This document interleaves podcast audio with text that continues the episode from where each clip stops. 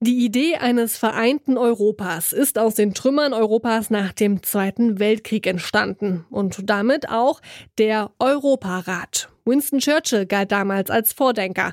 In seiner berühmten Zürcher Rede 1946, da sprach er so vor Studierenden über die europäischen Werte. The salvation of the common people of every race and of every land from war or servitude must be established on solid foundation. Heute gehören dem Europarat 46 Mitgliedstaaten an. Bis vor kurzem waren es allerdings noch 47. Russland wurde mittlerweile ausgeschlossen. Aber was bedeutet das eigentlich für den Westen und vor allem auch für die russische Zivilbevölkerung? Darum geht's bei uns heute. Ich bin Marianta. Hi.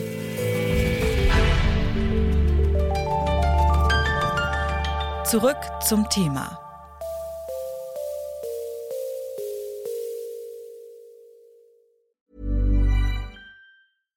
Bitte widmet eure Aufmerksamkeit unserem Werbepartner. Die Suche nach geeigneten Mitarbeitenden kann viel Zeit in Anspruch nehmen, muss sie aber nicht unbedingt, denn man kann sich helfen lassen. Zum Beispiel mit den Premium-Stellenanzeigen von Indeed, denn damit wird eure Stellenanzeige in der Suche sichtbarer und Bewerberinnen und Bewerber werden schneller auf euch aufmerksam. Indeed schenkt euch jetzt 75 Euro Startguthaben für eure Premium-Stellenanzeigen. Dazu auf den Link in den Show Notes. Es gelten die AGB. We are of course sad that we today had to ask for the to expel a member of uh, our organization, which has been a member for over 25 years. But I'm glad that we dared to do it. Um, it is clear if you cross red lines, uh, then there is no place for you in this organization. Das hat Tiny Knox, der Präsident der Parlamentarischen Versammlung des Europarats, Mitte März gefordert. Einen Tag später hat das Ministerkomitee dann tatsächlich beschlossen, Russland ist raus aus dem Europarat. 26 Jahre lang war die russische Regierung dort vertreten. Aber was bedeutet es eigentlich, im Europarat vertreten zu sein? Meine Kollegin Hanna Kröger hat sich schlau gemacht. Der Europarat ist die führende Organisation von Menschenrechten in Europa. Alle Mitgliedstaaten haben sich bereit erklärt, die Grundsätze Demokratie, Rechtsstaatlichkeit und Menschenrechte einzuhalten. Dass die Staaten diese Regeln wirklich befolgen und für die europäischen Werte einstehen, das kontrolliert der Europäische Gerichtshof für Menschenrechte. Er ist also ein wichtiges Organ des Europarats. Der Gerichtshof kann aber auch ganz praktisch helfen. Er verhandelt unter anderem die sogenannten Individualbeschwerden. Das bedeutet, Privatpersonen oder Firmen und NGOs können dort Beschwerde gegen einen Mitgliedstaat des Europarates einlegen.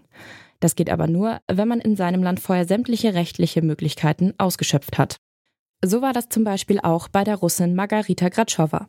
Sie ist von ihrem Mann körperlich misshandelt worden und hat sich an die russische Justiz gewandt, ohne Erfolg. Letztendlich hat Gratschowa dann vor dem Europäischen Gerichtshof für Menschenrechte Beschwerde eingelegt und sogar Recht bekommen. Das Gericht hat ihr eine Entschädigung vom russischen Staat zugesprochen, die sie auch erhalten hat. Ob grundlegend oder ganz individuell. Der Europarat führt auf jeden Fall dazu, dass die Menschenrechte in den Mitgliedsländern gestärkt werden können. Auch wenn der Europarat für Menschenrechte steht, Russland hat da in den vergangenen Jahren schon ein paar Mal für Spannungen gesorgt. Zuletzt wurde dem Land 2014 wegen der Krim-Annexion das Stimmrecht im Europarat entzogen, für ganze fünf Jahre. Trotz dieser und weiterer Sanktionen gegen Russland zu einem Ausschluss des Landes ist es nicht gekommen. Bis jetzt. Warum es nun zum finalen Rausschmiss gekommen ist, das habe ich Hermann Josef Blanke gefragt. Er ist Professor für Völkerrecht an der Uni Erfurt. Wenn ein Staat durch eine Verletzungshandlung, wie wir sie durch die Verletzung der Verpflichtungen, die sich auch aus der Charta der Vereinten Nationen ergeben, durch einen Aggressionsakt gegenüber einem anderen Staat begeht, dann bleibt dem Europarat keine andere Wahl, schon seiner Glaubwürdigkeit als einer Organisation, die Rechtsstaatlichkeit und Menschenrechte vertritt, als einen solchen Aggressor aus der internationalen Organisation auszuschließen und damit deutlich zu machen, dass die russische Föderation nicht mehr zu den europäischen Staaten gehören kann, die das äh, Programm von Rechtsstaatlichkeit, Menschenrechte und Demokratie in glaubhafter Weise vertritt. Wenn sich Menschen in Russland von der nationalen Justiz im Stich gelassen gefühlt haben, dann konnten sie mit ihrem Anliegen noch zum Europäischen Gerichtshof für Menschenrechte gehen. Jetzt fällt der Europarat und damit auch der Gerichtshof weg. In welchen Fällen konnten sich Russen und Russinnen denn bislang an den kurz EGMR wenden?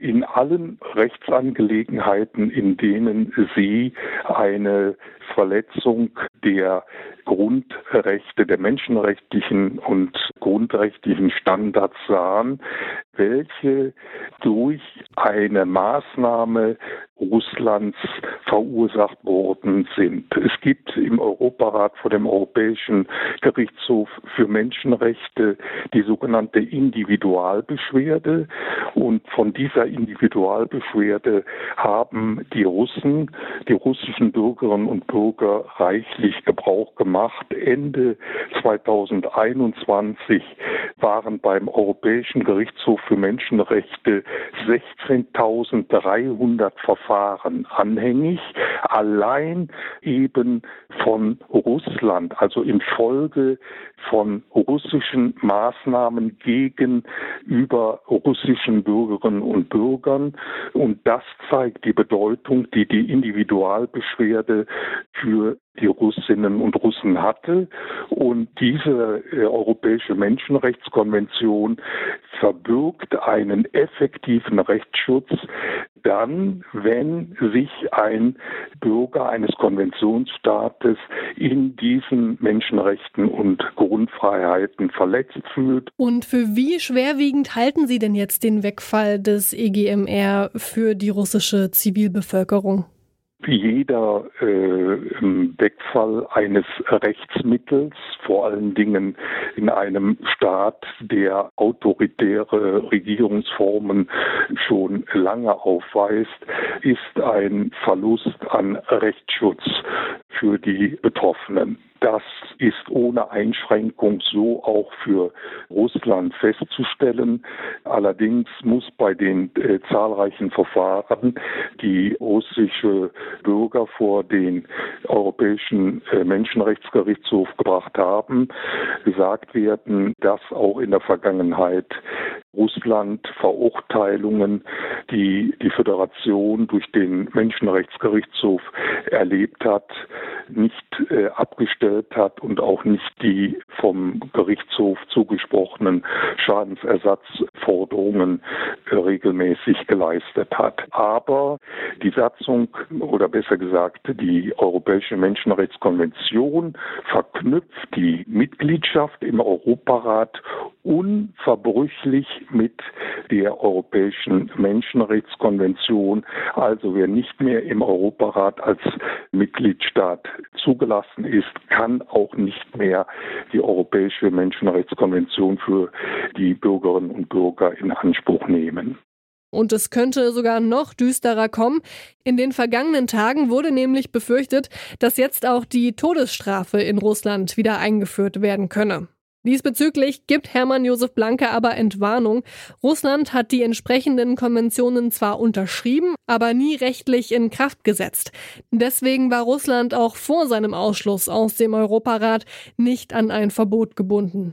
Dass das Land nicht mehr dabei ist, ändert also nichts an den rechtlichen Möglichkeiten Russlands, eine Todesstrafe zu verhängen. Russland hat so schwerwiegend gegen die Grundsätze des Europarats verstoßen, dass die anderen Mitgliedstaaten für den Ausschluss gestimmt haben. Was viele westliche Länder als ein starkes Symbol feiern, hat allerdings katastrophale Folgen für die Menschen in Russland. Weil der Europäische Gerichtshof für Menschenrechte wegfällt, haben sie keine Möglichkeit mehr, Individualbeschwerden einzureichen. Damit wurde ihnen ein sehr effektiver Rechtsschutz genommen. Das war's von uns für heute. An der Folge mitgearbeitet haben Hanna Kröger, Anna Stöckbauer, Lars Feyen und Rabea Schlotz. Produziert hat sie Benjamin Serdani und Chefin vom Dienst war Alina Eckelmann. Ich bin Marianta und ich sag auch Tschüss. Passt auf euch auf und bleibt gesund. Zurück zum Thema vom Podcast Radio Detektor FM.